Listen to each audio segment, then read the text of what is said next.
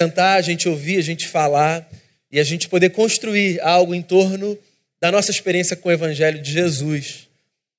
Mês de outubro, quase chegando ao fim. Isso significa que nós temos ainda, nos falta um dia, razões muitas para lembrar de um marco da nossa história, o marco, talvez o grande marco do protestantismo, no seu nascimento, ou talvez um dos marcos principais da sua gênese. Dia 31 de outubro de 1517, as 95 teses foram afixadas na porta da Catedral de Wittenberg. A reforma protestante não começou ali, mas aquele foi um marco, certo? De um movimento que ganhou muitas cores e muitos contornos e que é sempre muito lembrado por esse ramo da cristandade, por nós protestantes. Bem, amanhã é 31 de outubro e é tempo da gente se lembrar da reforma, é tempo da gente pensar não apenas no que foi feito, é tempo também da gente pensar no que a gente precisa fazer. Então, para essa décima edição do Fórum, a gente pensou num tema que não é um tema inédito, porque sempre em outubro a gente se força a lembrar disso, certo? Mas que é um tema necessário, uma nova reforma. E para falar sobre esse tema, mais uma vez nesse ano eu tenho a alegria de receber aqui na nossa casa um amigo querido, Ed Renekiewicz, que é pastor da Igreja Batista em Água Branca. Imagino que todos aqui o conheçam. E eu queria chamar o Ed aqui à frente. É uma alegria tê-lo aqui em casa, Ed. Queria que você recebesse com carinho Ed Renekiewicz, nosso amigo. Que bom. Alegria ter você aqui, Ed, de novo em casa. Só uma explicação antes de eu passar o microfone para o Ed. Durante a fala do Ed, se você está aqui pela primeira vez num fórum nosso, aqui no telão vai ficar um número de WhatsApp. Tem a foto do Ed, não. O Ed está aqui em pessoa. Agora o o número do WhatsApp está aqui, porque se você quiser, depois da fala do Ed, a gente vai ter um tempo de perguntas e respostas. E esse número vai ficar aqui. Então, se você tiver alguma pergunta e você quiser fazer, manda para esse número. E depois a gente vai tentar trabalhar com o máximo de perguntas que a gente puder. Tá bom? Mas eu queria fazer mais uma oração, agradecer a Deus pela vida do Ed, pela sua vida que conseguiu chegar aqui meio de semana. Vamos orar mais uma vez, pedir que Deus nos abençoe. Pai, eu quero te dar graças por mais uma vez a gente estar aqui nesse fórum, nesse espaço, um espaço dentre tantos. Eu quero te agradecer porque o Senhor nos tem dado o privilégio de nos reunirmos em torno do Evangelho, com o coração aberto para ouvirmos, para falarmos, para sonharmos. Que essa noite seja bela e bendita. Tudo que a gente faz, a gente faz para a glória do Cristo que deu sentido à nossa vida, para a bênção do próximo, para que pessoas sejam tocadas então, que a tua graça seja sobre nós, sobre o Ed, sobre cada irmão e irmã presente aqui, sobre quem nos acompanha de casa, de longe. Que seja uma noite cheia da tua beleza, cheia da vida do Evangelho e uma noite que nos impulsione para pensarmos nas muitas reformas que precisamos fazer. Que o Senhor nos dê graça, em nome de Jesus. Amém. Amém.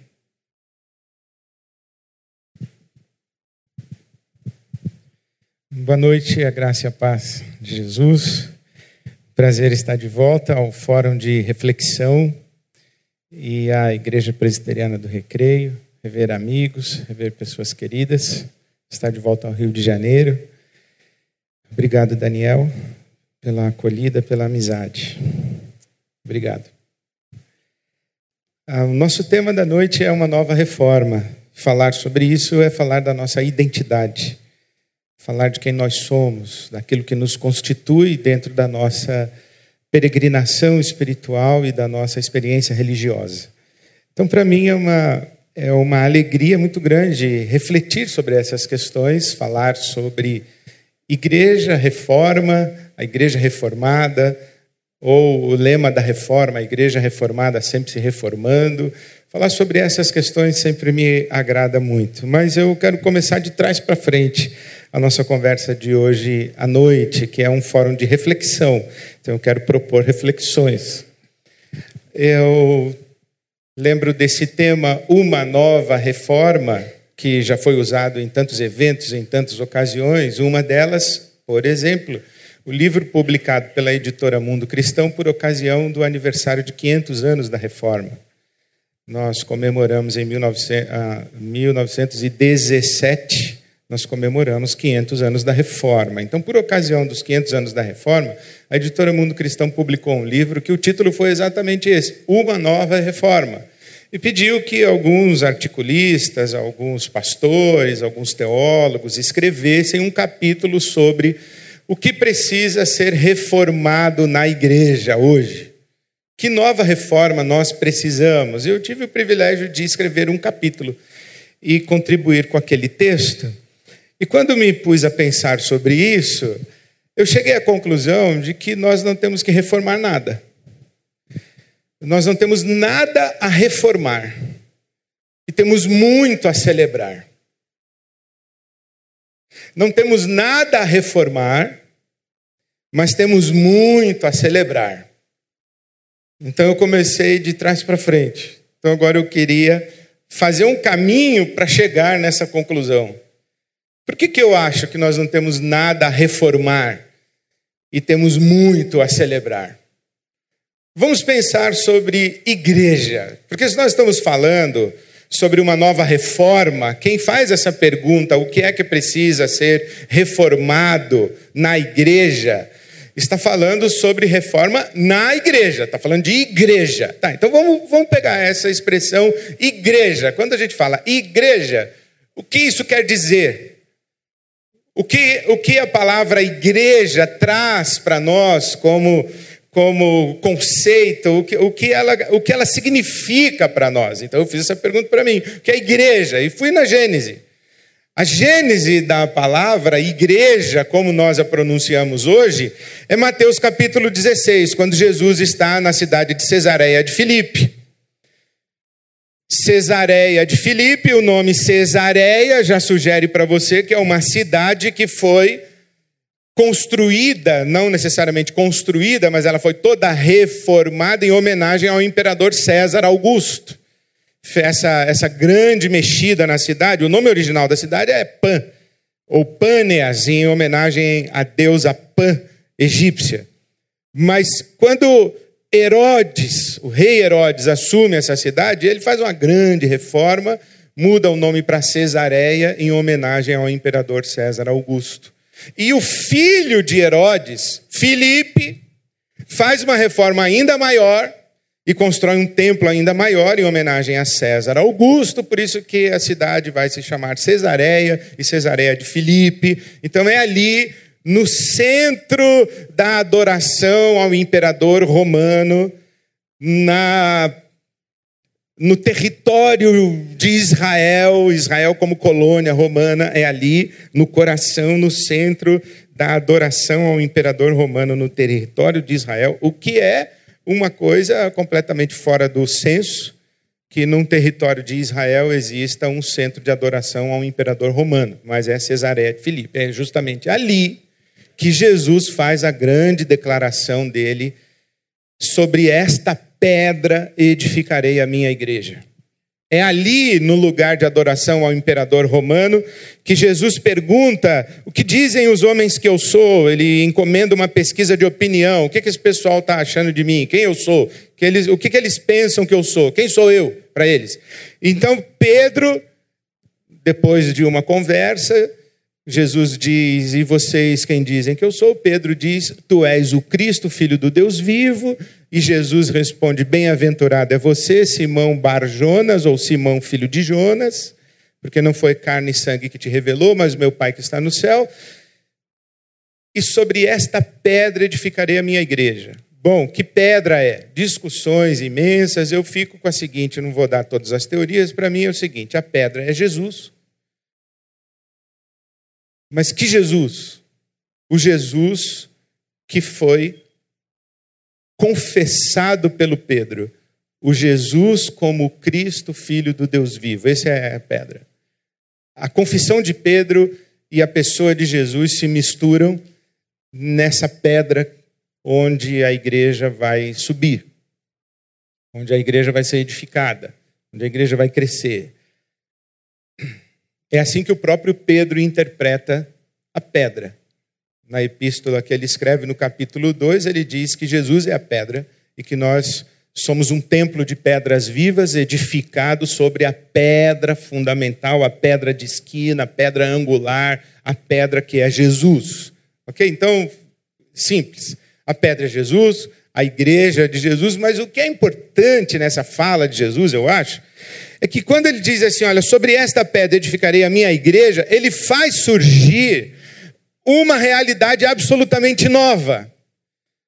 Absolutamente nova e singular. Por quê? Porque Israel conhecia um povo. Israel se compreendia como povo, como povo de Deus. E Jesus diz: Eu agora vou edificar a minha igreja. Não, pera um pouquinho. Uh, você não faz parte desse povo? Por que você vai edificar alguma coisa diferente desse povo? Esse aqui é o povo da aliança de Deus. É o povo com quem Deus fez um pacto. Esse aqui é um povo com quem Deus fez um pacto em Moisés. Esse aqui é o povo de Deus. Esse aqui é descendência de Abraão. Nós somos um povo. Que papo é esse que você vem agora e diz que vai fazer uma outra coisa que é diferente daquilo? Você não é o Messias desse povo?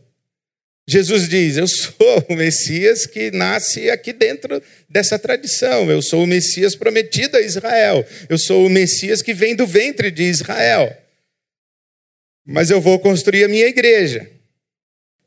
A palavra igreja tem conotações diferentes. Ela era usada à época para se referir a um ajuntamento de pessoas a uma assembleia, mais precisamente, um ajuntamento de pessoas, por exemplo, um pessoal reunido para apedrejar o apóstolo Paulo era uma eclesia.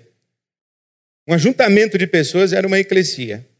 É claro que a assembleia grega na praça pública para discutir os problemas da polis, da cidade, essa assembleia era eclesia. Então, eclesia que nós traduzimos para igreja, era uma palavra corrente. Jesus está dizendo: Ó, eu vou edificar uma assembleia minha. Vai ter um povo que é meu. E esse povo aqui, ele é um povo também que nasce de um pacto.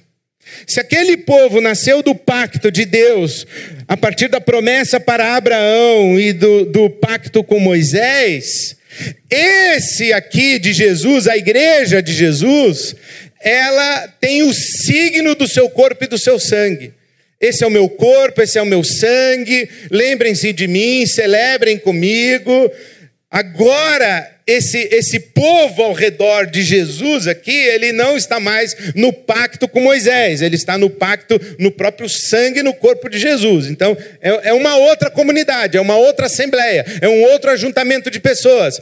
Esse povo, ele tem uma identidade étnica muito definida. Esse povo não, esse povo aqui é gente de toda raça, tribo, língua e nação. Esse povo é, é gente de, do mundo inteiro, é gente de todo, todas as famílias da terra. É em Jesus e no povo de Jesus, na igreja de Jesus, que se cumpre a promessa de Deus a Abraão: em ti serão benditas todas as famílias da terra. Onde todas as famílias, onde todas as famílias da terra são benditas, abençoadas? Em Jesus. Aqui todas as famílias da terra são abençoadas. Então, esse povo aqui de Jesus é uma coisa nova que acontece. E esse povo que vai ser edificado, essa igreja de Jesus, a comunidade de Jesus, é uma comunidade que ela é, num primeiro momento, muito mais um encontro do que uma organização. Onde estiverem dois ou três reunidos, ali eu estou no meio deles. Então, essa comunidade de Jesus tem a ver com reunião. Reuniu, Jesus está presente. Reuniu em nome de Jesus, Jesus está presente. Dispersou, dispersou. A eclesia é reunida. A eclesia, a assembleia é congregada. A igreja de Jesus, ela é uma igreja não capturável.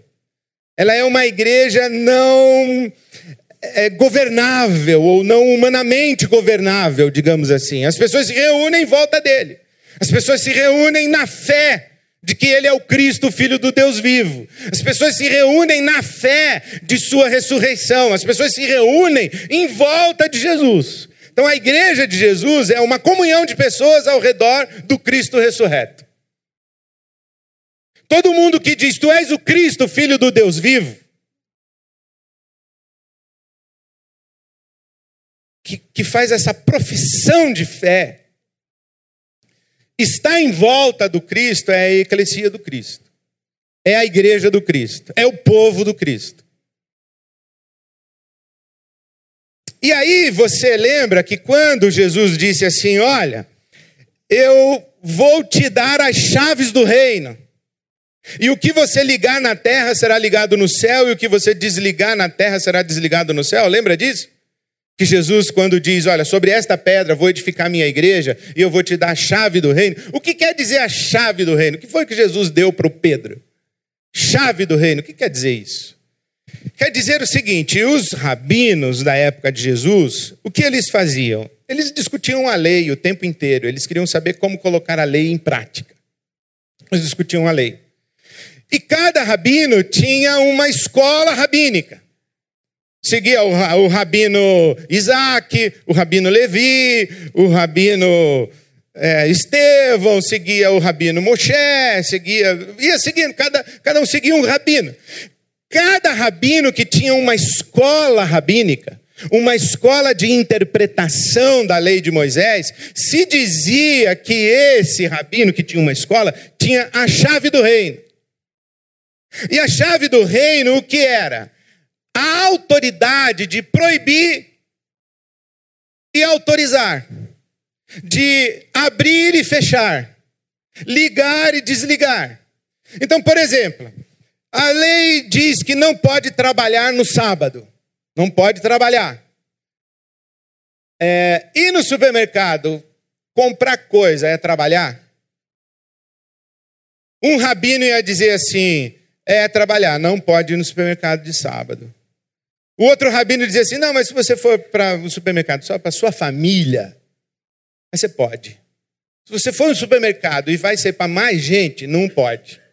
Um rabino diz assim: andar no sábado é trabalhar? Um rabino dizia: olha, se você andar oito quilômetros sem sacola, tudo bem. Carregando sacola, só cinco quilômetros. Eles discutiam essas coisas. Por exemplo, se a sua casa pegar fogo no sábado, apagar o incêndio é trabalhar? O rabino dizia: é trabalhar, não pode apagar o incêndio da sua casa se for sábado. E não pode ficar pegando coisa lá, suas joias, e pegar seu relógio, pegar sua roupa, seu sapato, prada, para você sair da sua casa. Tem que deixar pegar fogo. Aí um outro rabino falou assim: Mas se você sair vestido com quatro casacos, um em cima do outro, não está carregando, está vestindo, então pode. É, eles discutiam essas coisas. E o que significava isso? É que cada rabino tinha uma interpretação da lei. Uns mais flexíveis, uns mais conservadores, uns mais rigorosos, uns mais compreensivos, uns chamados mais liberais, outros mais tal.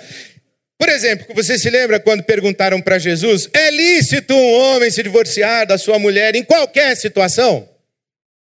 É o que, que eles estavam perguntando. Qual é a sua escola rabínica? O senhor permite e proíbe em que situação? O senhor abre e fecha, o senhor liga e desliga em que situação? O senhor tem a chave do reino, o senhor é um rabino que tem a chave do reino. Então, quando Jesus diz assim: Olha, eu vou dar para você a chave do reino, o que ele está dizendo para Pedro é: eu vou dar a prerrogativa para vocês, apóstolos, abrirem e fecharem.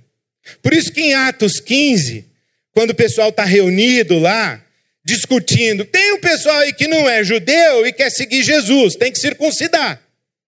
Aí tinha um pessoal conservador que dizia: tem que circuncidar. Os não conservadores, entre eles Paulo e Barnabé, os não conservadores disseram assim: não, não tem que circuncidar. Não, tem, tem, não tem.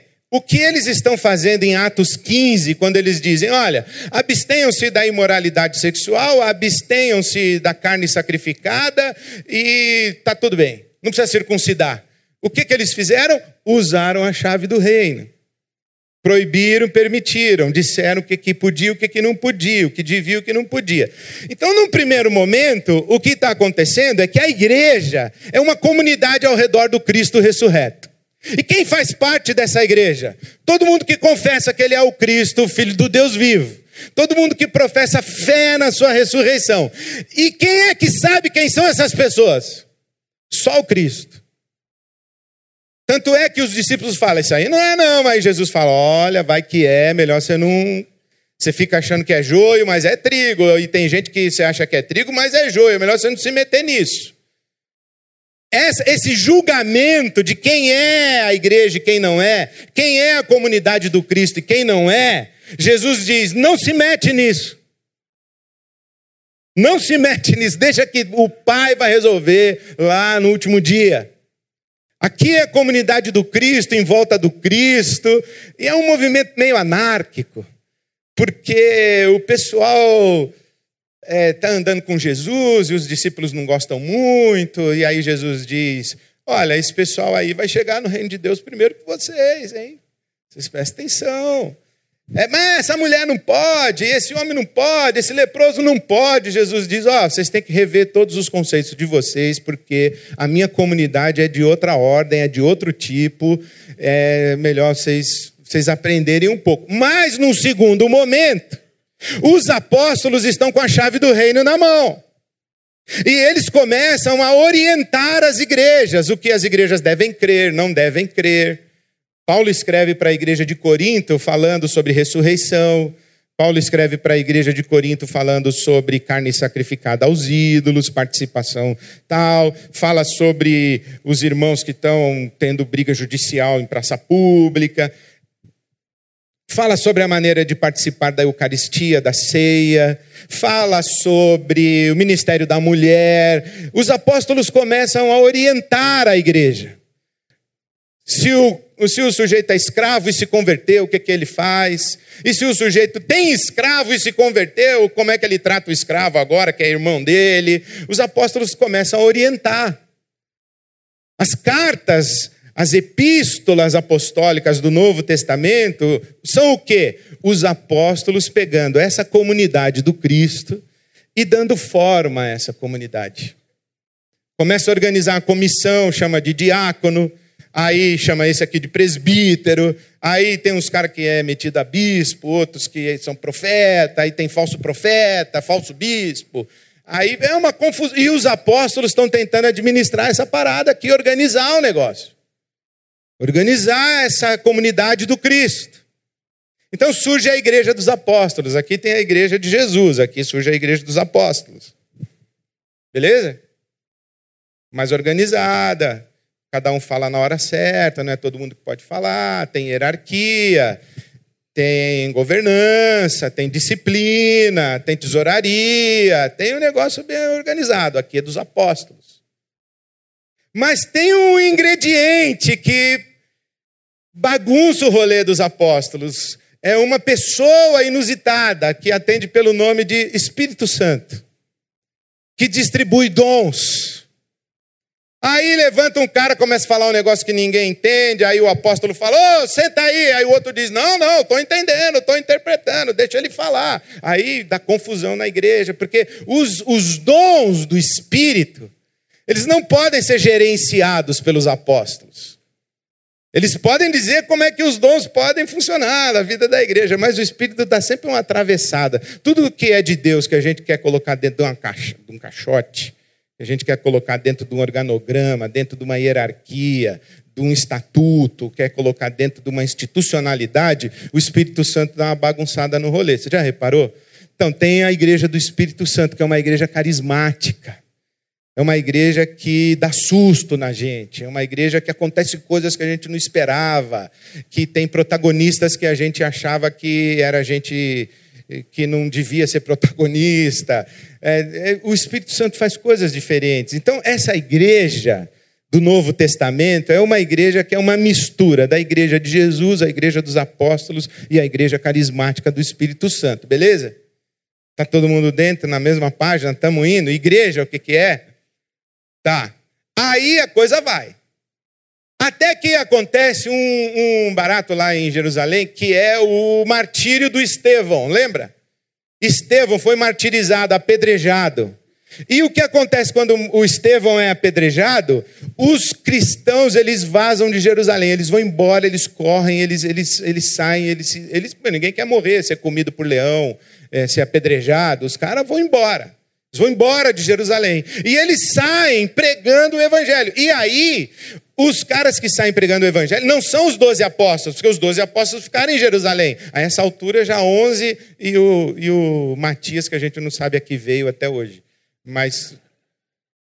Então tinha onze e o Matias. Aí chegou o Saulo de Tarso, lembra? Chegou o Saulo, tinha Barnabé, tinha Filipe né? O próprio Estevão tinha sido um cara muito importante. Então, assim, é, quando os caras saem, quem vai pregando o evangelho nas cidades e, e pra, por onde eles vão, não são os apóstolos, são os, os cristãos. E como é que eles pregam? Eles pregam porque o Espírito Santo distribui dons. O Espírito Santo unge uns caras para apóstolo, outros para evangelista, outro para pastor, outro para mestre, outro para profeta. E é uma bagunça espiritual santa do Espírito Santo de Deus. E a igreja se alastra. A igreja vai embora e ela transborda Jerusalém, e ela começa a penetrar as cidades do Império Romano, e aí crescem, nascem um monte de comunidades e pequenas igrejas, e igrejas familiares, igrejas nas casas, e, e, e os cristãos vão se multiplicando, vão se multiplicando, e aí o imperador romano fica bravo e manda o leão comer e bate, e quanto mais mata, mais multiplica, e quanto mais persegue, mais a igreja cresce, mais ela se fortalece, e o chão que é banhado pelo sangue dos mártires faz nascer vida e vida e vida, e daqui a pouco o Império Romano não sabe o que fazer com os cristãos, até que um dos imperadores diz: Tive uma ideia. Já que a gente não pode com eles, a gente se alia. Vamos ficar amigo desses caras.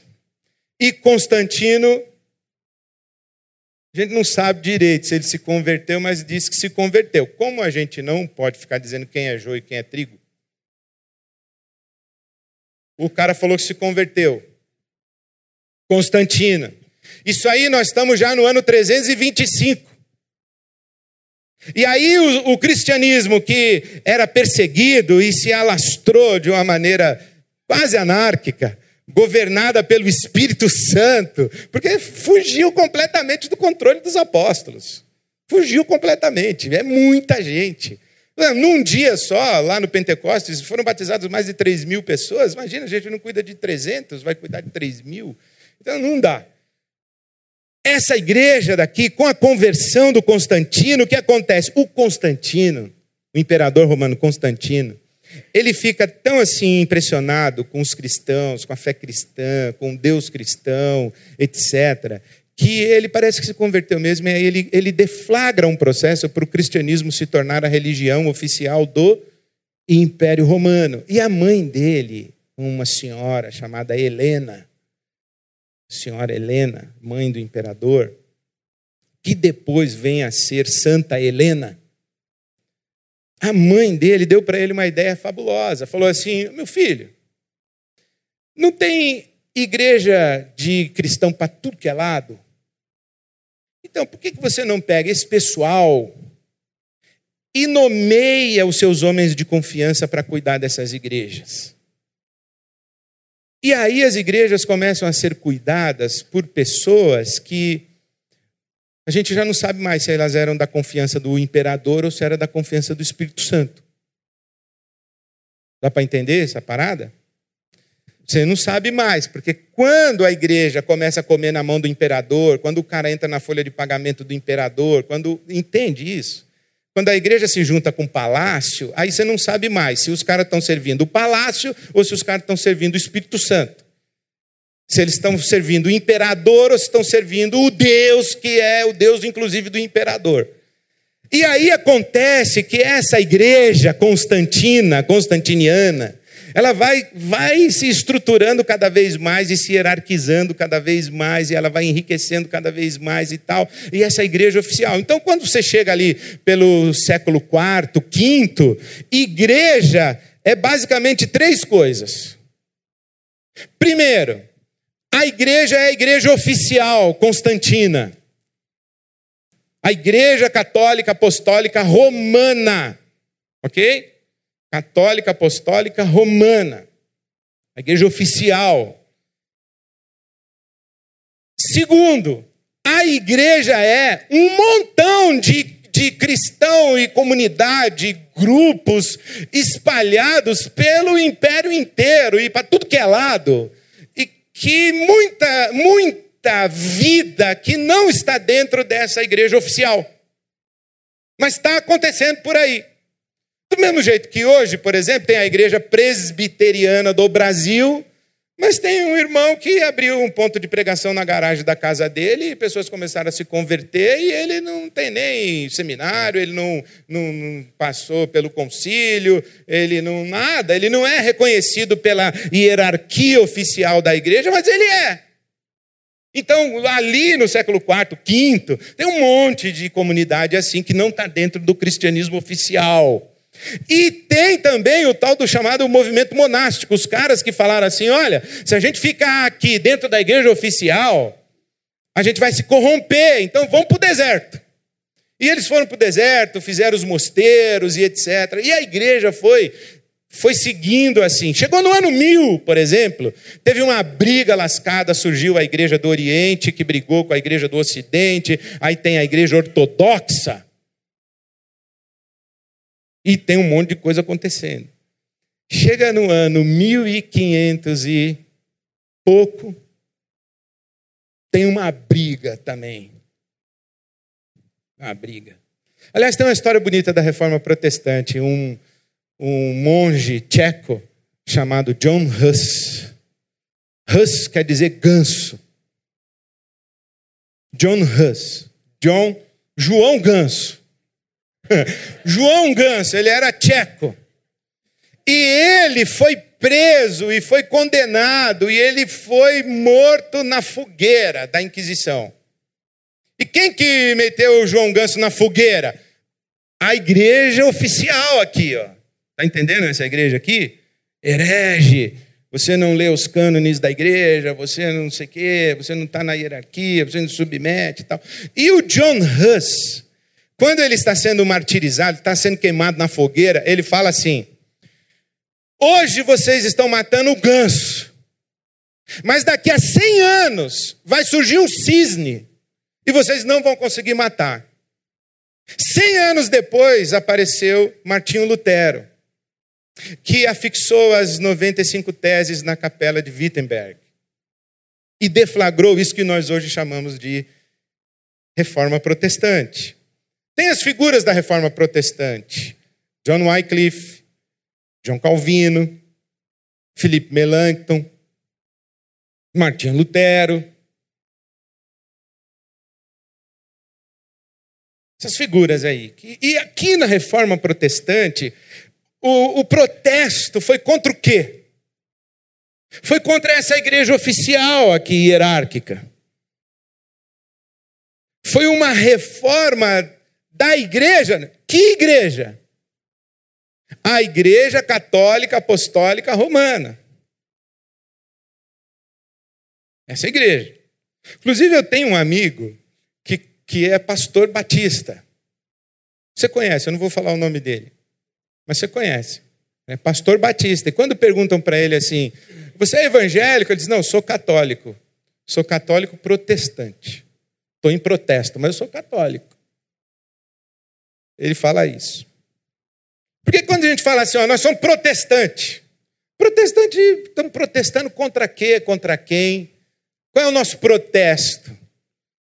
O Lutero fez protesto contra quem? Ele não fez protesto contra a reforma do, da Previdência, ele não fez protesto contra o, a, o, o pedágio na, na, na, linha amarela. O Lutero não organizou piquete assim contra a prefeitura lá de Wittenberg. Ele estava protestando contra a igreja. A igreja oficial, Constantina, contra essa hierarquia, contra essa estrutura, contra, contra essa instituição e contra os dogmas dessa instituição. É contra isso que ele estava protestando. Aí ele meteu um protesto aqui e teve que sair da igreja. Aí, e quando ele sai, sai e saem outros, surgem Surge o movimento luterano, surgem os anabatistas, surgem depois os, os calvinistas, surgem. Então vão surgindo os, os, movimentos ali, tudo meio misturado. Hoje, quando a gente fala, tem a igreja batista, tem a igreja presbiteriana, tem a igreja luterana, é tudo filho da reforma. Tudo igreja que saiu daqui, ó, desse, dessa estrutura. E a reforma, o momento da reforma foi um momento muito importante que eles afirmaram algumas coisas. Quando eles começaram a protestar, eles, eles protestaram e disseram o seguinte: ó, a igreja ficou poderosa demais, pessoal. E vocês acham que para ser de Deus tem que estar tá aí dentro de vocês. Por exemplo, teve um, um teólogo que disse o seguinte: que quem não tem a igreja por mãe, não tem a Deus por pai. Olha, se você não está aqui dentro da Igreja Católica Apostólica Romana, se você não tem a igreja por mãe, que igreja? A igreja é essa aqui, ó. Porque naquela época, falar igreja estava falando disso. Da estrutura do Papa, da estrutura, é isso aqui. Certo? Se você não tem a igreja por mãe, você não tem a Deus por pai. Aí teve um outro católico que disse: Deus tem. Não, a igreja tem muitos a quem Deus não tem, e Deus tem muito a quem a igreja não tem. Está confundindo as coisas aí. Quando surge essa celeuma entre Anselmo e Abelardo, um disse: Olha, igreja como mãe ele está falando dessa igreja aqui oficial. Mas quando Abelardo fala que Deus tem muitos a quem a igreja não tem, e a igreja tem muitos a quem Deus não tem, ele está criticando, Abelardo está apelando para um outro conceito de igreja. Existe uma igreja que está fora da estrutura hierárquica constantina. Ela está aqui fora. E quando a reforma protestante questionou a concentração de poder dessa igreja, inclusive a igreja que dizia assim: olha, se você não concorda comigo, você é herege, eu vou te queimar na fogueira. Eu que digo o que é verdade e o que não é a verdade. E a verdade é o que eu digo, e se você não concordar, eu queimo você na fogueira como herege, eu te excomungo e você vai para o inferno. Os reformadores falaram: espera aí um pouquinho. Não é a igreja que tem a salvação das pessoas na mão, ela não é dona da salvação de ninguém. Não é a igreja quem tem a autoridade sobre o que é verdade e o que não é verdade. É, a igreja não pode fazer esse comércio que ela está fazendo de venda de indulgências. Lembra disso daí? Comprar indulgências, esse negócio. Teve um camarada que disse o seguinte: que cada vez que uma moeda é, cai no cofre da igreja, uma alma sai do purgatório. Não é legal? Se eu falasse assim, você, meu irmão, que o seu avô, ele faleceu sem ter se convertido a Jesus. Se você der um cheque hoje à noite, seu vovô sai do purgatório. É, o que a igreja fazia lá? Hoje a gente ri, mas eles faziam isso lá. E aí vem os reformadores e dizem assim: não, não, não, pera um pouquinho. E eles afirmaram os famosos cinco solas. Aqui é uma igreja presbiteriana, vocês têm que saber os solas. Somente Cristo, somente a fé, somente a graça, somente a Escritura e somente a Deus a glória. Quando a reforma protestante faz solo Cristo, sola graça, sola Escritura, sola fide, soli Deo glória. Quando quando os reformadores fazem isso, eles, eles causam uma confusão sistêmica, eles, eles, eles, eles metem um vírus no sistema que eu acho que eles não imaginavam que eles estavam fazendo. Porque aí eles afirmaram outras coisas também. Eles disseram que a Bíblia, na mão de qualquer pessoa, é suficiente para ela ter um encontro com Cristo e que a igreja não é mediadora desse encontro. É só Cristo. Há um só mediador entre Deus e os homens. Quem? Jesus Cristo, homem. não tem a mediação da igreja. E é só a Escritura, não é mais o tribunal da igreja, é a Escritura. Eu não me submeto mais ao cânone da igreja, eu me submeto à escritura. E na hora em que a minha consciência achar que o cânone da igreja não está conferindo com a escritura, eu fico com a escritura contra a igreja. E eu escrevo, inclusive, e coloco lá na porta da igreja o que eu não concordo com a igreja, porque eu estou com a Bíblia na mão. E eu confronto.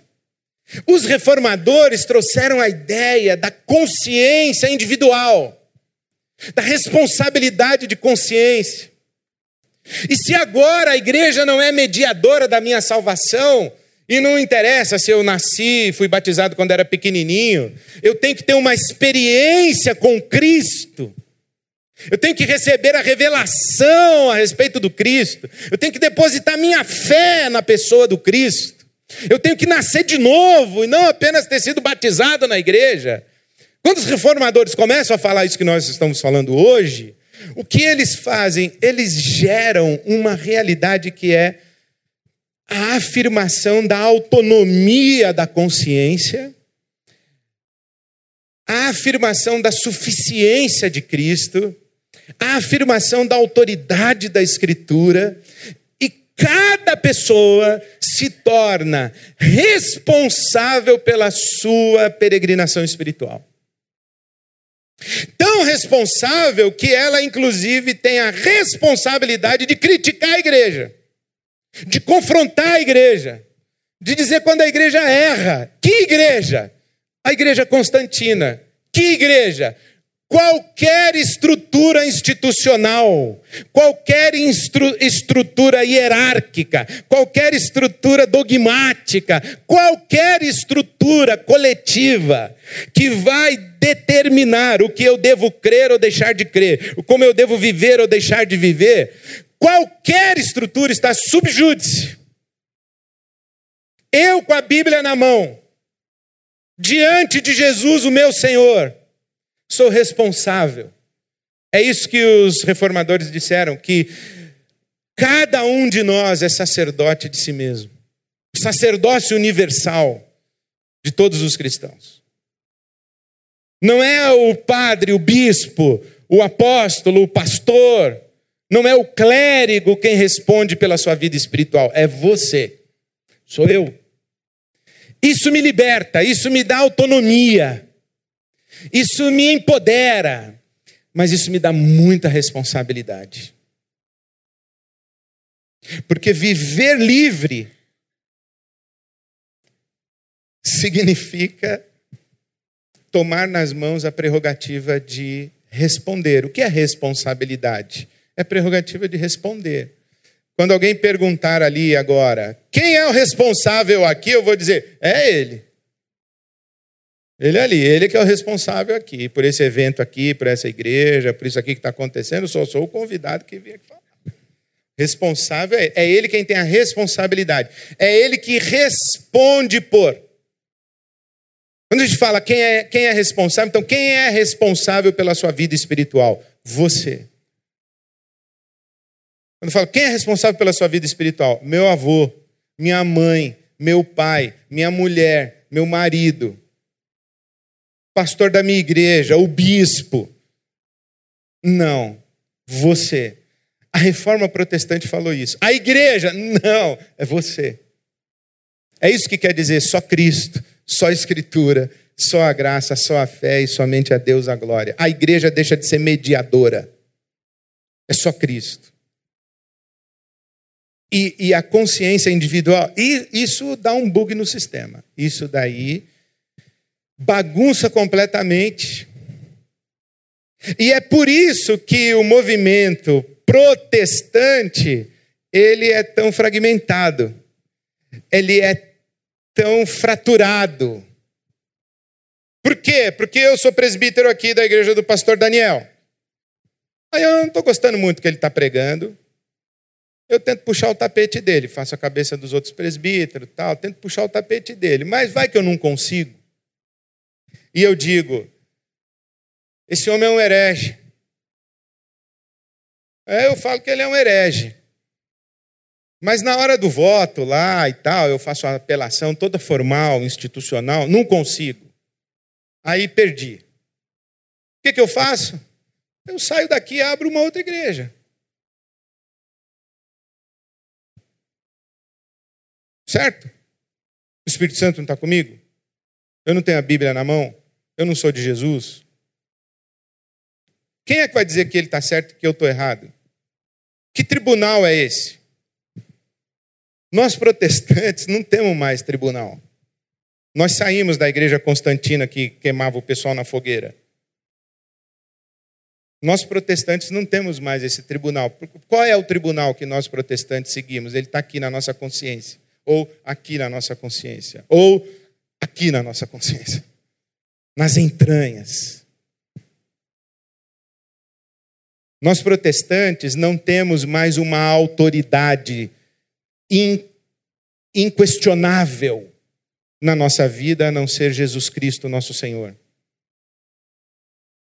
E toda pessoa que confessa a Jesus como seu Senhor e é uma pessoa sobre quem repousa o Espírito Santo e tem a Bíblia na mão, é um sacerdote. E pode abrir igreja em qualquer lugar, qualquer dia, qualquer hora. É claro que tem sacerdotes e sacerdotes, sacerdotisas e sacerdotisas. Mas o movimento protestante, ele é todo fragmentado. tem batista. Por exemplo, os batistas, você não sabe o que é batista. Batista tem a Aliança Batista Mundial. A última vez que eu vi, a Aliança Batista Mundial tinha mais de 20 mil denominações batistas.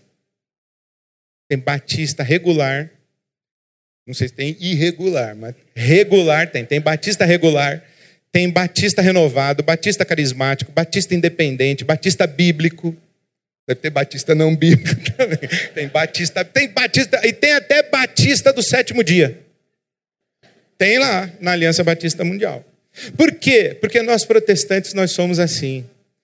Nós protest... A nossa índole é do protesto. A gente tem Bíblia. A nossa índole é do protesto.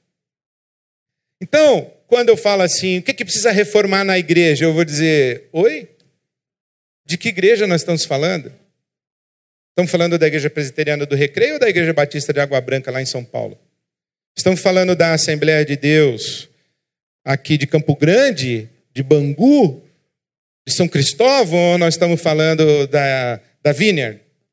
De que igreja nós estamos falando? Vamos reformar que igreja?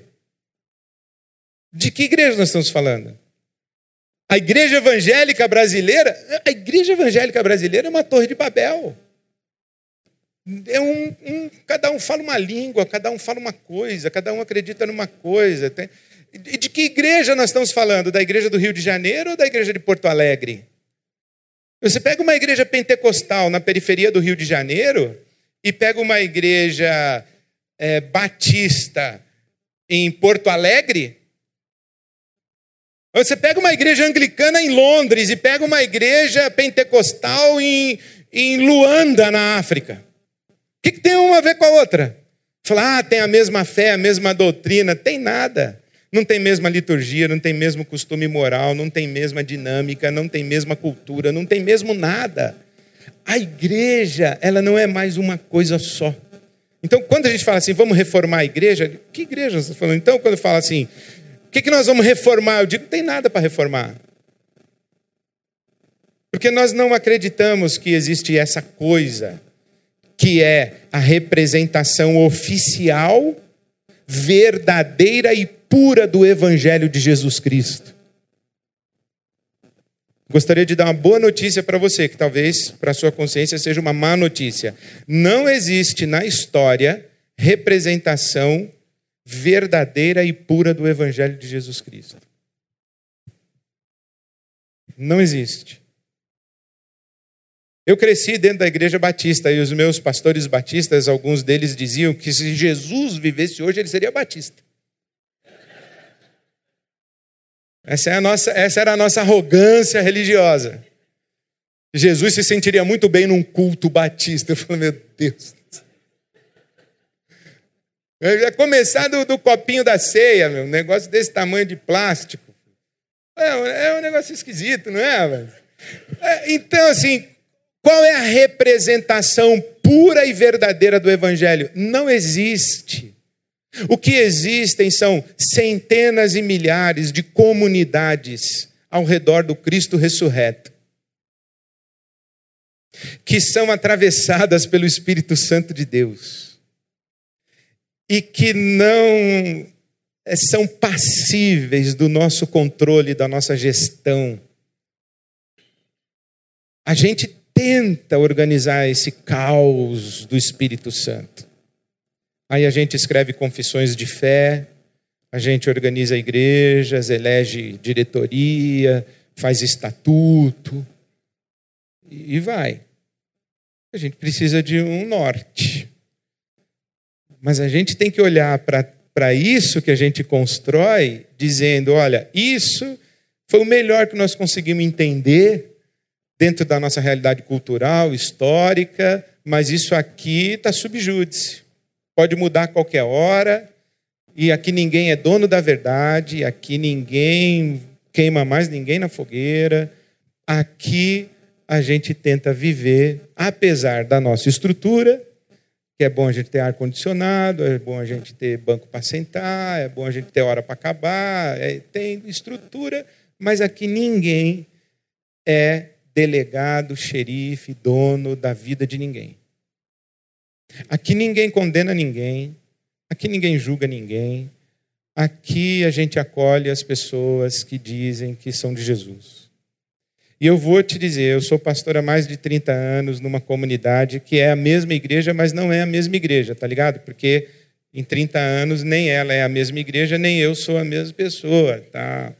Mas eu sou pastor há mais de 30 anos na Igreja Batista de Água Branca, em São Paulo. E eu vou te dizer uma coisa: Deus tem cada filho que você não faz ideia. E filha, viu? Deus tem cada filha que, de vez em quando, eu faço um aconselhamento pastoral, eu falo, senhor, onde é que o senhor achou essa figura? E tem tanta igreja no Brasil, o senhor fez essa pessoa vir aqui, marca a hora comigo. E eu não julgo, não condeno, eu não sou dono da verdade. Eu digo assim, senhora, senhor, irmão, irmã, eu não compreendo assim como você está me dizendo, mas não significa que eu estou certo e você está errado. Pode ser que eu esteja errado e você esteja certo. Só que aqui na nossa comunidade nós combinamos algumas coisas, que ninguém bate em criança. Aqui na nossa comunidade, ninguém abusa de criança. Aqui a gente paga as contas, aqui a gente aqui a gente canta para Jesus, a gente não pula sete ondinhas em 31 de dezembro. Tá ligado? Aqui nós combinamos algumas coisas, mas isso essa é a maneira como nós combinamos. Essa é a maneira como nós entendemos o evangelho, essa é a maneira como nós lemos a Bíblia, são os acordos que nós fizemos. E pode ser que daqui a um ano a gente tenha que revisar o acordo. Pode ser que daqui a um ano a gente tenha que, que rever a leitura que a gente fez, porque outras informações chegaram, outras pessoas vieram. E é isso que é belo na reforma protestante, que a igreja reformada, ela está sempre sendo reformada. Porque se não existe uma expressão pura, verdadeira do evangelho de Jesus, existem experiências históricas comunitárias condicionadas pelo seu contexto social, cultural, nós estamos sempre atentos sempre ajoelhados, sempre com a Bíblia aberta e sempre buscando o discernimento de Deus. Então eu termino fazendo uma propaganda do que eu estou fazendo lá na minha igreja local e que está sendo uma aventura muito interessante. Eu falei para o pessoal assim: ó, abra sua casa para estudar a Bíblia. E eu vou entrar ao vivo uma noite por semana e você convida algumas pessoas. Ou se não quiser convidar ninguém, não convida. Se você quiser ser só você e a sua esposa, só você e o seu marido, você e os seus filhos, eu vou dar um estudo bíblico e depois vou sugerir perguntas e vocês conversam aí. Eu chamei esse movimento de movimento casa. E aí, o que eu faço? Dou lá um estudo bíblico de 20 minutos, sugiro três ou quatro perguntas ou duas perguntas desligo e o pessoal fica conversando lá depois. Isso chama casa. Eu não faço a menor ideia do que aqueles caras conversam. Eu não faço ideia de quantas pessoas estão conversando, o que elas estão conversando. Não tem nenhum pastor lá, não tem nenhum bispo, não tem nenhum apóstolo, não tem ninguém diplomado lá no meio, não tem ninguém para verificar se esse conselho foi bom, se essa resposta foi boa. e os caras mandam pergunta para mim, cada uma mais louca. Hoje chegou uma no meu e-mail se a gente tem anjo da guarda mesmo, ou se a gente não tem. Vou ver o que eu vou responder. Mas é conversa lá que surgiu no, no encontro casa. E eu estou muito feliz com isso, porque porque é uma forma de dizer eu acredito na Bíblia, eu acredito em Jesus Cristo, eu acredito no Espírito Santo, e eu acredito que as pessoas que separam um tempo da sua semana para estudar a Bíblia e conversar sobre a Bíblia, elas realmente estão interessadas em ter uma experiência com Deus. E que Deus não vai desperdiçar isso, e que Deus não vai dar as costas para isso, que Deus não vai deixar de olhar isso e que o Espírito Santo vai falar. Eu não vou estar lá para saber o que o Espírito Santo falou, eu não vou estar lá para verificar se o que falou foi certo, se foi errado. Eu estou achando que está acontecendo alguma coisa lá. E a maneira como eu, eu disse que é o casa, eu tenho dito que é o seguinte: casa o que é? É uma roda de conversa ao redor do Evangelho, na presença de Jesus, sob a ministração do Espírito Santo, onde nós temos experiências profundas com Deus. É isso que eu acho que é a igreja. Essa igreja de onde dois ou três se reúnem em meu nome, ali eu estarei. É isso que eu estou tentando experimentar. Uma roda de conversa de dois ou três,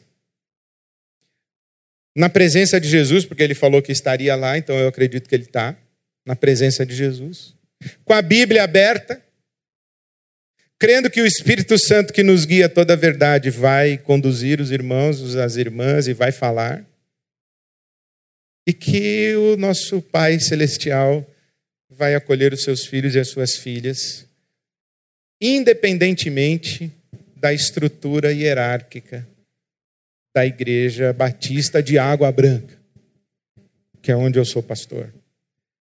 Porque eu acho que a Igreja Batista de Água Branca ela é legal, mas ela está em reforma constante.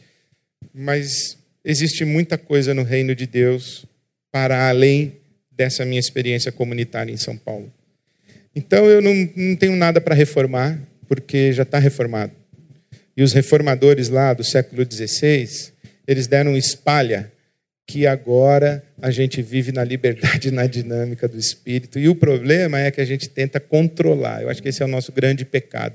Se eu fosse concluir dizendo uma coisa, o que eu espero da igreja, essa nossa tradição evangélica no Brasil, eu espero que a gente seja mais humilde, que a gente seja menos controlador, que a gente seja menos julgador, que a gente seja menos hostil com os outros que a gente não concorde, mas que a gente diga: Deus te abençoe, não concordo, mas Deus te abençoe.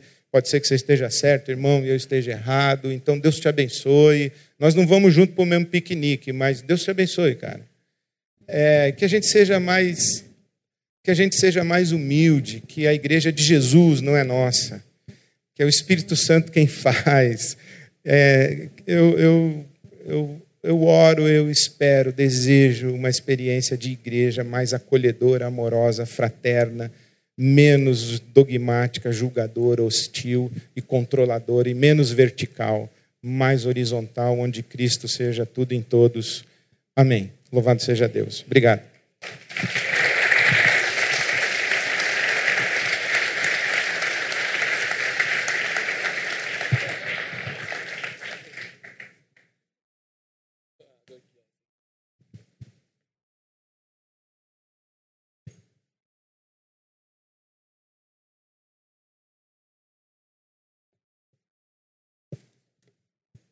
Tô?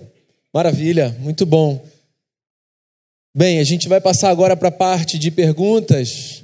Deixa eu só dar uma fala antes, enquanto o Ed estava falando, as perguntas vinham chegando. Eu tentei aglutinar perguntas que tinham a ver umas com as outras, para a gente poder remir o tempo aqui. E a gente recebeu muita pergunta. Então a gente não vai conseguir dar conta de todas as perguntas. Mas eu vou tentar. Eu vou até desligar o Wi-Fi para não chegar mais pergunta. que eu estou falando está chegando pergunta. Mas eu vou tentar encaminhar o máximo de pergunta possível. E Ed, eu queria começar lendo algumas que têm a ver com o mesmo tema e que têm a ver com o início da sua fala.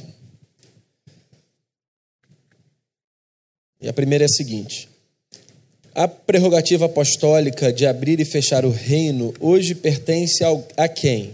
A alguns nas instituições ou a todos os que creem? Você acha que a igreja pode abrir e fechar no sentido de proibir ou autorizar? E ainda outra que tem a ver com isso, né? A organização dos apóstolos seria como as escolas rabínicas,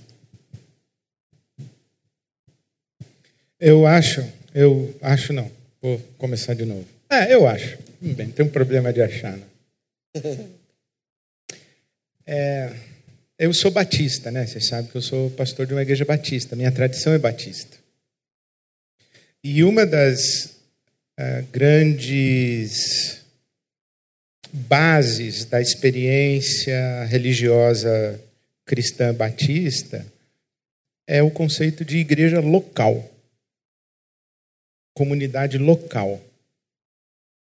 Então, eu entendo hoje que essa prerrogativa de abrir e fechar, a chave do reino está na comunidade local.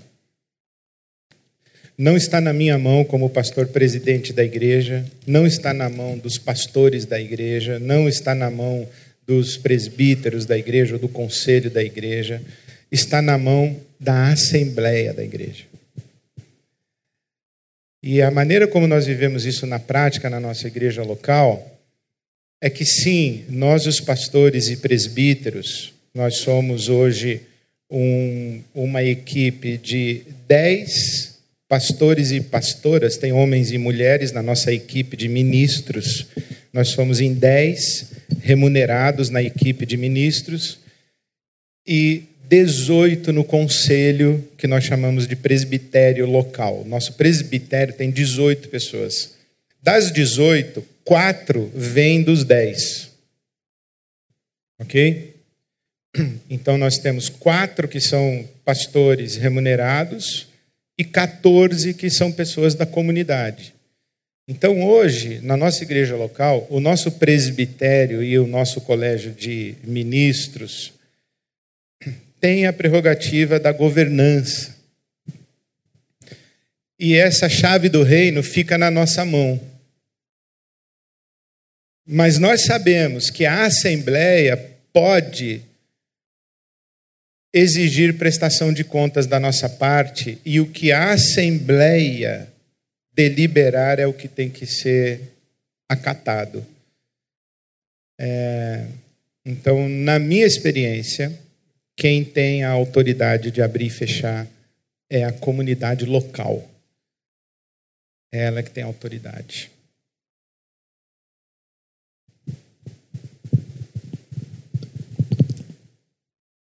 Você acredita que, do ponto de vista doutrinário, a igreja pode ser reformada? O que já acreditamos não está definido? Até que ponto a gente deve mexer em doutrina? E aí vou ler uma segunda que eu acho que faz fronteira, que é, em sua opinião, por que a igreja tem tanta resistência à mudança?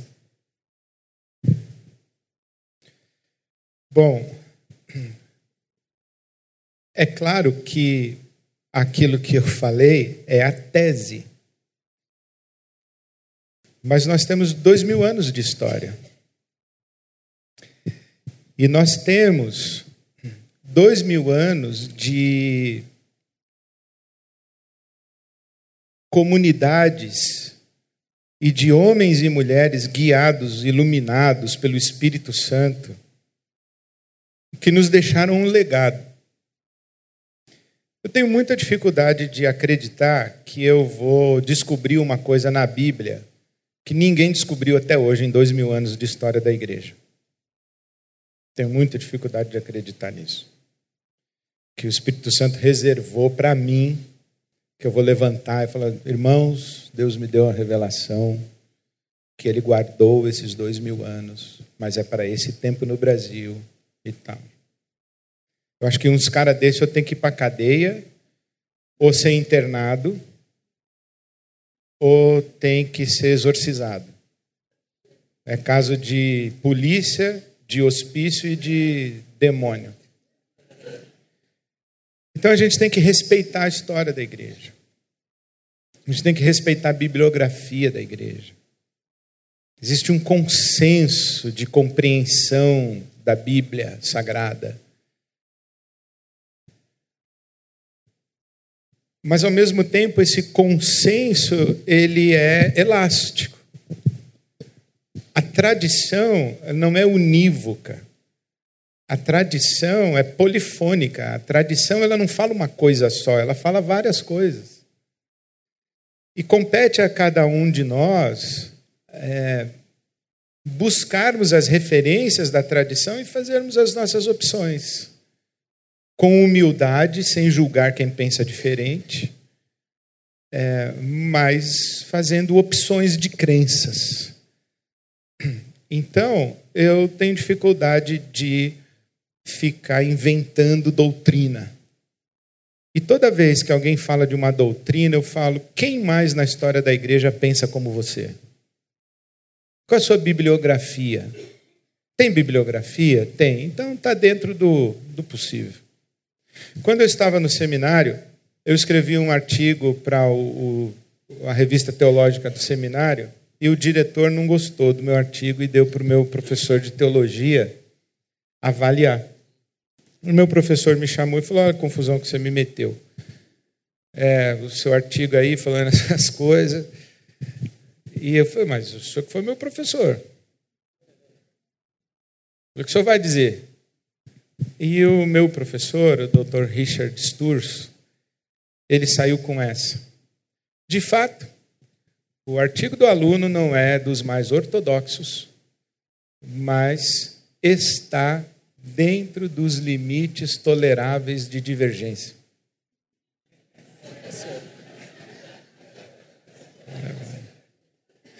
Então, existe na tradição da igreja um, um, um, jeito de crer que não é a maioria que crê, mas está dentro do limite tolerável de divergência. Agora, quando está fora da tradição da igreja, eu tenho dificuldade. Então, eu sou aberto a, a, a doutrinas não tão ortodoxas, mas elas têm que ter bibliografia, elas têm que ter lastro na história da igreja. Essa é a minha, é a minha, a minha cláusula de segurança. E por que a igreja tem tanto medo de mudança? Medo, covardia, hipocrisia, zona de conforto, é, indiferença com o sofrimento alheio. Tem um monte de razão. Por exemplo, nós queríamos mudar a nossa sede de lugar em São Paulo, saindo de um lugar, de uma rua que era a nossa sede bem pequena, para um outro lugar bem espaçoso. E uma senhora fundadora da igreja disse: Pastor, eu sou contra. Eu falei, Mas por que a irmã é contra? Eu falei: Porque aqui eu venho a pé, lá eu vou ter que ir de ônibus. Eu falei, ah, irmã, faça-me um favor. É por isso que as pessoas têm medo de mudança. Desde os motivos mais pueris do seu conforto particular, até o medo mesmo de estar ferindo a Deus, de estar fazendo alguma coisa errada, de estar cometendo um pecado, de estar saindo da vontade de Deus, são temores legítimos. Por isso que a Bíblia Sagrada diz que os pastores eles devem ser brandos, mansos, dóceis para ensinar. Ter paciência com as pessoas para entender por que você está resistindo. Fala para mim o que, por que, que você é contra, e a gente tem que ter paciência para ensinar. E, e viver em comunidade é esse exercício de conviver com os medos e com as incoerências dos outros, porque nós também temos os nossos medos e as nossas incoerências. Mais uma é de. Você afirmou que Lutero não protestou contra a prefeitura, mas contra a igreja. Mas por um contexto político onde quem escolhia os reis era a igreja e quem matava os inimigos da igreja era o Estado, protestar contra a igreja também não era protestar contra os governos? Pós-separação de igreja e Estado, a responsabilidade da igreja não aumenta? Protestar contra a igreja e contra os governos quando injustos? É, quando eu disse que o Lutero não protestou contra a prefeitura, foi uma força de expressão. Porque o Lutero fez tanta besteira com esse negócio de. Ele, ele tinha problema com príncipe, o Lutero. Às vezes ele era contra, às vezes era a favor, ele tinha uns príncipes que apadrinhava ele, ele tinha uns príncipes que queria a cabeça dele. O Lutero ele teve dificuldade com os príncipes, com os, com os, os, os donos do poder da Alemanha de sua época. Então, o que eu quis dizer foi que a reforma protestante foi uma reforma da igreja. Foi isso que eu quis dizer. Agora sim, a reforma protestante, trouxe esse legado, em que o, o cabeça da igreja e o cabeça do Estado não eram mais a mesma pessoa. Ah, isso, isso acontece dentro do anglicanismo, quando o rei quer casar com a cunhada e o papa não deixa. Aí ele fala: Bom, então eu tiro você e fico eu de papa. E aí começa uma brincadeira muito interessante que se prolonga até hoje. Eu acredito na necessidade da separação igreja-estado. Acredito. É... Acredito que a igreja tem uma responsabilidade social e ela deve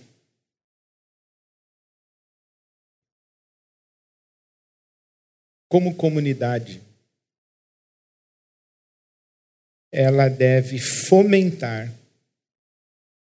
a participação cidadã de todos os seus membros.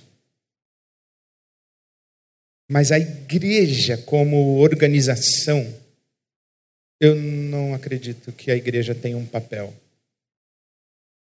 Então, por exemplo, eu estimulo que todos os membros da minha igreja participem como cidadãos. Quem quiser ir na Paulista de verde e amarelo, vai. Quem quiser ir na Paulista de camisa vermelha, vai. Quem quiser ir de camisa branca, vai. Quem não quiser ir, não vai. Eu estimulo que você cumpra o seu papel como cidadão. Mas não vá lá levando uma uma placa dizendo a Igreja Batista de Água Branca está aqui, porque ela não está. Quem está lá é você. Porque se você levar a placa da Igreja Batista de Água Branca com a camisa de uma cor X, vai ter um monte de gente que também é da Igreja Batista de Água Branca que gostaria de estar com a camisa com a cor Y. Então, a igreja, como instituição, como organização, como corpo, quando ela vai em bloco fazer alguma coisa na arena pública, geralmente faz errado. A igreja tem que ser o lugar do fomento da participação cidadã.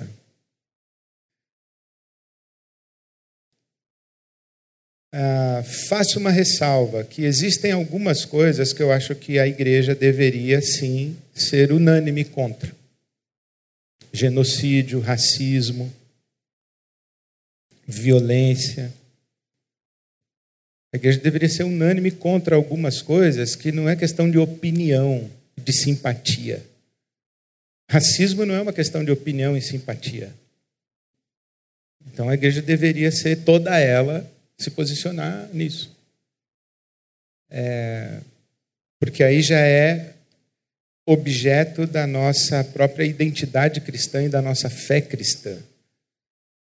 O problema é quando nós vamos para o enfrentamento na arena pública para questões de opinião e divergência. É o que está acontecendo hoje no Brasil. A igreja está dividida por questões ideológicas e políticas, o que é uma vergonha para nós como cristãos é, de tradição reformada protestante, nós nos dividirmos por isso.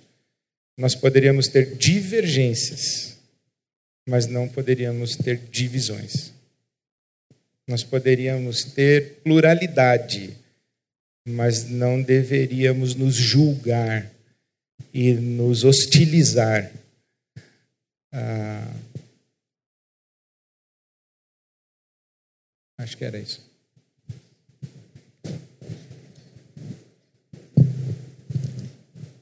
Vou tentar mais três aqui, hein?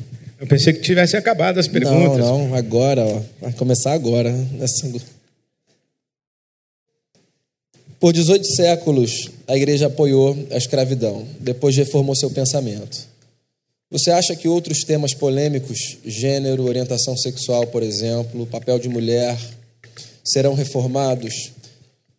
Vou ler uma outra pergunta que também tem a ver com o tema. O que a igreja pode fazer para deixar de menosprezar, desprezar e impedir o exercício dos dons e talentos de cristãos, LGBTs, dentre outros leprosos deste século? E uma terceira, só como uma, um adendo aqui, por que, que sempre que se fala de reforma protestante, se fala dos feitos dos homens e se relega ao escanteio o papel das mulheres nesse movimento? Desculpa aí. É, eu acho que sim, esses temas eles são muito candentes na, na igreja hoje. Acho que sim, o papel da mulher, a questão de gênero, a questão racial, porque as nossas igrejas, elas são racistas. elas são estruturalmente racistas. Eu acho que o problema do racismo é um dos maiores problemas da igreja no Brasil. Eu não acho que é a questão de gênero, nem a questão da mulher. Eu acho que o racismo é um, um problema maior, é um pecado maior. Ah, Sim, eu acredito que nós vamos ver mudanças nessas pautas. Mas lembrem-se que nós, por 18 séculos, pensamos de um jeito e nos comportamos de um jeito. As mudanças, elas podem não acontecer na velocidade que alguns de nós gostaríamos. O meu, o meu compromisso pastoral hoje é de solidariedade às pessoas que sofrem. Porque quem não sofre na sua carne trata o assunto como um tema e debate citando versículo. Isso é pecado. Quando a igreja está mais preocupada em defender a sua moral e a sua doutrina do que cuidar das pessoas, ela inverteu a prioridade. Ela, ela não inverteu, não, ela traiu a prioridade, que é pessoas. Nada pode entrar no lugar das pessoas. É, mas esses temas trazem muitas feridas e dores, então a gente vai ver sim mudanças. Se não acontecerem na minha é, geração, na dos meus filhos com absoluta certeza. Pode ser que as mudanças que aconteçam na Igreja Batista de Água Branca não aconteçam no tempo em que eu ainda seja pastor. Mas a próxima geração é inevitável que ela vai viver as mudanças. É inevitável. E graças a Deus por isso. É... Graças a Deus por isso. Vou fazer mais duas aqui. Uma bem prática e uma pastoral. A bem prática, ainda existe futuro para a igreja institucional? Sim, eu acredito muito nisso. Eu sou pastor de uma igreja institucional. É, eu acho que é uma utopia é, querer tomar vinho sem taça, armazenar vinho sem odre. Não dá. Tem que ter odre. Jesus não falou para a gente jogar o odre fora. Ele falou que o vinho novo precisa de odre novo. Mas tem que ter odre. E não existe igreja que não seja institucional. Quando três pessoas se reúnem, alguém mandou um WhatsApp para o outro. Escolheu o lugar. Começou a reunião. Três pessoas se reúnem, eu falo, então, ora aí para gente, Daniel. Pronto, já mandei o cara orar. Já estabeleci a hierarquia. Não, mas essa é uma hierarquia que é carismática. É, tá bom. Eu tenho um amigo, por exemplo, que ele falou que eu sou refém da minha igreja institucional e que ele não é mais institucionalizado. Ele falou. Ele tem, ele participa de um movimento. Eu falei, pô, que legal. Como é? Se eu quiser fazer parte do seu movimento, eu posso. Ah, não, aí você tem que falar comigo, com fulano e com ciclano. Cara, a diferença da sua instituição para mim é que a minha tem 500 anos, a sua tem 3 anos. A minha tem história, a sua começou com você, ou começou com seu sobrinho, ou com seu tio, ou com seu, sei lá, seu guru. A minha tem 500 anos. Então eu vejo sim que tem futuro para a igreja institucional.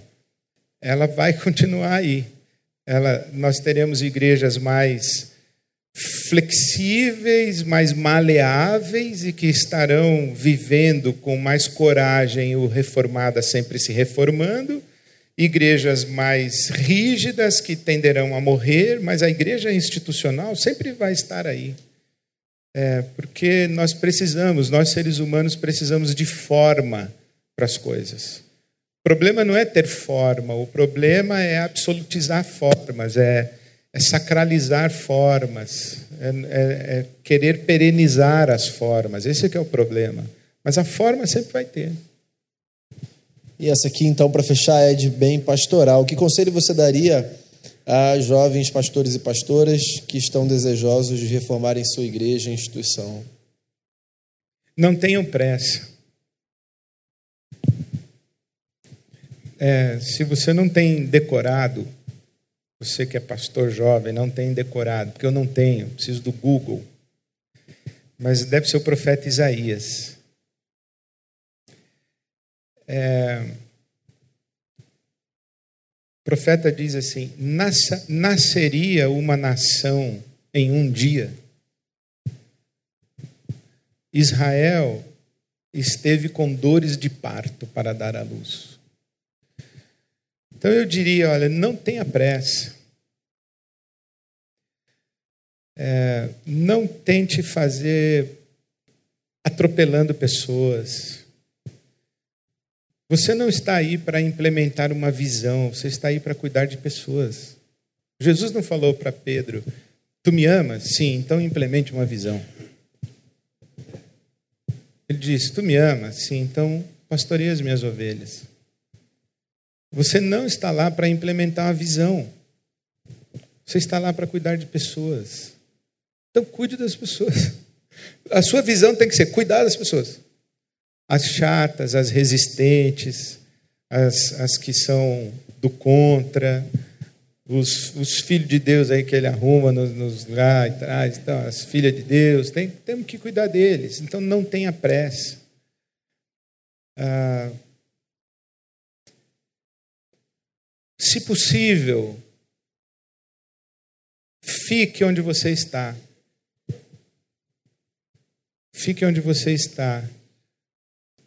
É, porque as coisas no reino de Deus elas, elas demoram a acontecer. Se você sai de um lado para o outro, sai de um lado para o outro, é um tipo de ministério que tem o seu valor e tem o seu fruto. É, mas se você quiser fazer alguma coisa consistente da sua vida, finque, é, é, aprofunde suas raízes. E prepare-se para sofrer as dores de parto. Isso é o que o apóstolo Paulo fala em Gálatas 4,19. Meus filhinhos, por quem sofro dores de parto até que Cristo seja formado em vocês dores de parto. Não é possível pastorear, viver em comunidade sem sofrer, sem chorar, sem é, sem se derramar na presença de Deus. Então não tenha pressa. Não atropele as pessoas. Fique e sofra dores de parto por elas. Esse é um sagrado um sagrado ministério. Amém. Amém. Amém. Muito obrigado, Ed, mais uma Obrigado. vez. Boa noite para todos e todas. Olha, Alegria. gostaria de registrar que eu acabei de dar boa noite para todos e todas. Pessoal, antes da gente fazer uma oração e encerrar, queria fazer um convite. A gente tem dado esse aviso já há um tempo aqui na nossa comunidade. Amanhã de manhã, a gente vai ter um café aqui na igreja para pastores e líderes. O Ed vai estar com a gente. Um café organizado em parceria com a Visão Mundial. A gente vai conversar sobre esse tema aqui, ó, uma nova igreja para um novo Brasil. Eu sei que o horário do café não é um horário para todo mundo, talvez essa agenda não funcione para você, mas se essa agenda funcionar para você, se você tem interesse, se você é líder de uma comunidade, pastor, pastora, queria convidar você. A gente vai estar aqui, só que no salão que fica exatamente aqui embaixo. Você vai chegar aqui amanhã, vai descer essa rampinha aqui, e a gente vai estar ali embaixo, vai tomar um café e a gente vai conversar e vai ser um tempo muito gostoso, tá bom? Fica aí o meu convite, meu agradecimento à presença de todos vocês, irmãos e irmãs, as perguntas, meu pedido de perdão às perguntas que não foram lidas, só por uma questão de tempo, mas muito obrigado. Esse foi o nosso último fórum desse ano. Mês de novembro a gente não vai ter, a gente tem um culto de ação de graças e vai ser o nosso fechamento do fórum dessa agenda de 2019, vai ser com o culto no mês de novembro. Então essa foi a nossa última, décima e última edição. Uma alegria, uma alegria ter você aqui, Ed, com a gente no encerramento. Vamos ficar de pé, fazer uma oração, agradecer a Deus pela noite, pedir que Deus leve todo mundo em paz, em segurança, que a gente volte bem, cada um para o lugar que tiver que ir. Pai, quero te dar graças pelo Espírito que sopra sobre a igreja, o Espírito do Cristo, que venceu por nós, que vive em nós, que nos chamou para viver a vida de uma forma radicalmente diferente da que antes a gente conhecia. Que esse Espírito continue a nos movimentar para que a nossa experiência de fé seja para o nosso próprio benefício e seja uma esperança para os irmãos e irmãs e para aqueles que convivem com a gente. Que esse movimento que é a igreja, que se reúne nas instituições e fora delas, que esse movimento seja sempre sensível à voz do Teu Espírito Santo. Obrigado pela noite, obrigado pela vida do Ed, obrigado pela vida de cada irmão e irmã. Leva todo mundo em paz e segurança para onde for, que todo mundo volte bem para o seu destino, que a noite de todo mundo seja de descanso e que o dia de amanhã seja belo para a glória de Jesus, nosso Senhor. Amém. Amém. Deus te abençoe, vá em paz. Muito obrigado pela sua presença.